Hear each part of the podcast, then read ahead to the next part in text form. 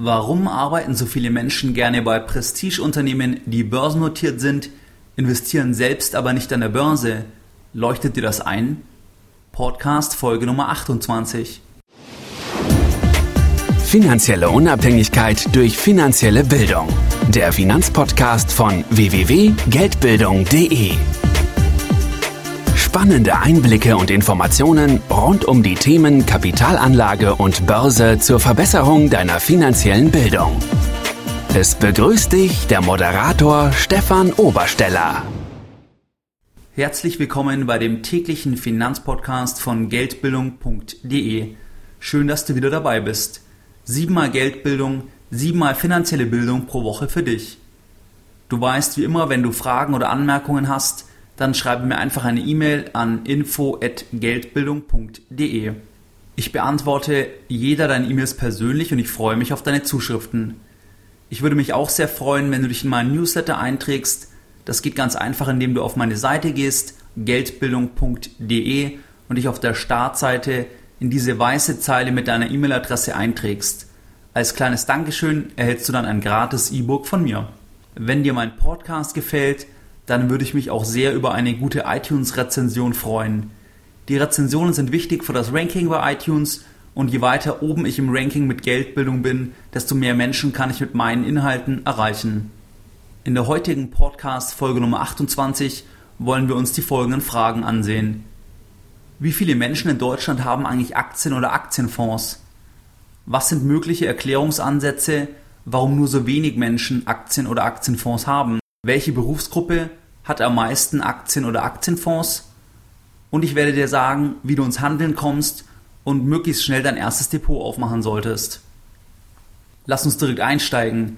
Wie viele Menschen haben in Deutschland nun eigentlich Aktien oder Aktienfonds? Die Ergebnisse sind die Grundlage einer Studie des Deutschen Aktieninstituts.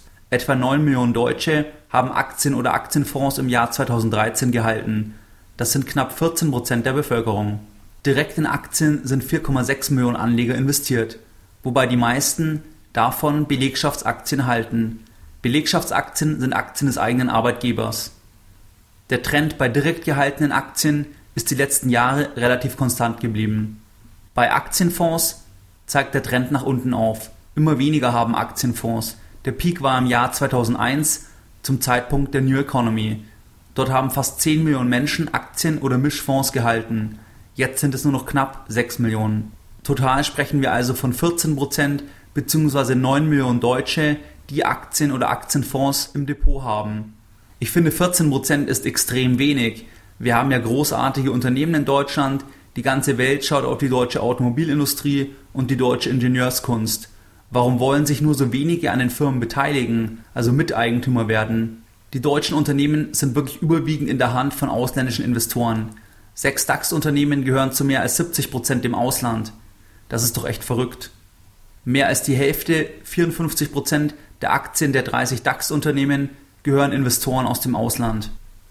Jetzt stellt sich die Frage, warum sind wir Deutschen scheinbar kein Volk der Aktienliebhaber? Das Deutsche Aktieninstitut liefert drei mögliche Erklärungen.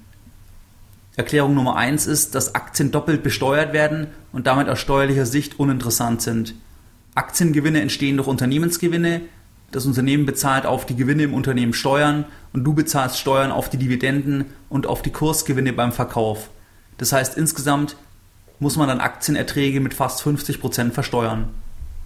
Der zweite Punkt ist, dass die ökonomische Allgemeinbildung fehlt. Viele Menschen sind in Bezug auf die Geldanlage stark verunsichert.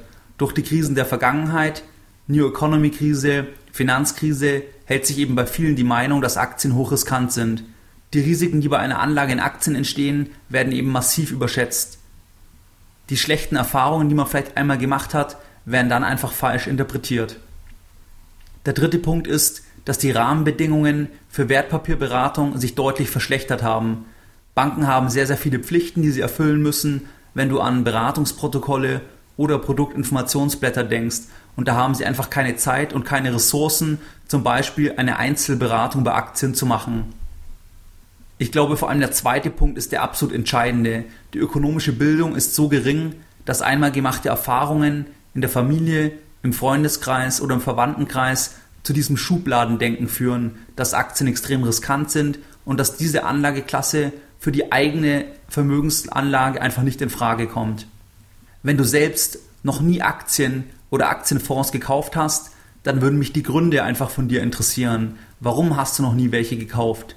Du kannst mir da sehr gerne an info@geldbildung.de deine Meinung oder eben deine Erfahrung schreiben, warum du bisher noch nicht Aktien gekauft hast.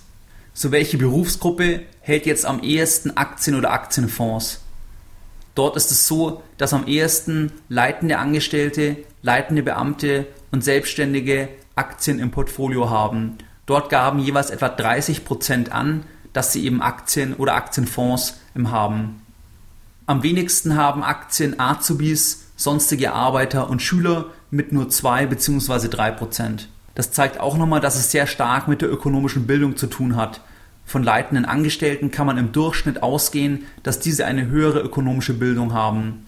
Natürlich haben die auch mehr Geld zur Verfügung, aber das ist eigentlich gar nicht das Entscheidende, weil letztlich kann jeder am Kapitalmarkt investieren, der sich ein Smartphone leisten kann für einige hundert Euro.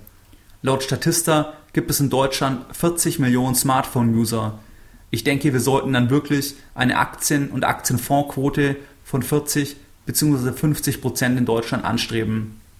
Wenn du zu den 86 Prozent gehörst, die keine Aktien oder Aktienfonds haben, dann rate ich dir, dass du einfach möglichst schnell ein Wertpapierdepot aufmachst und dort erste Erfahrungen sammelst.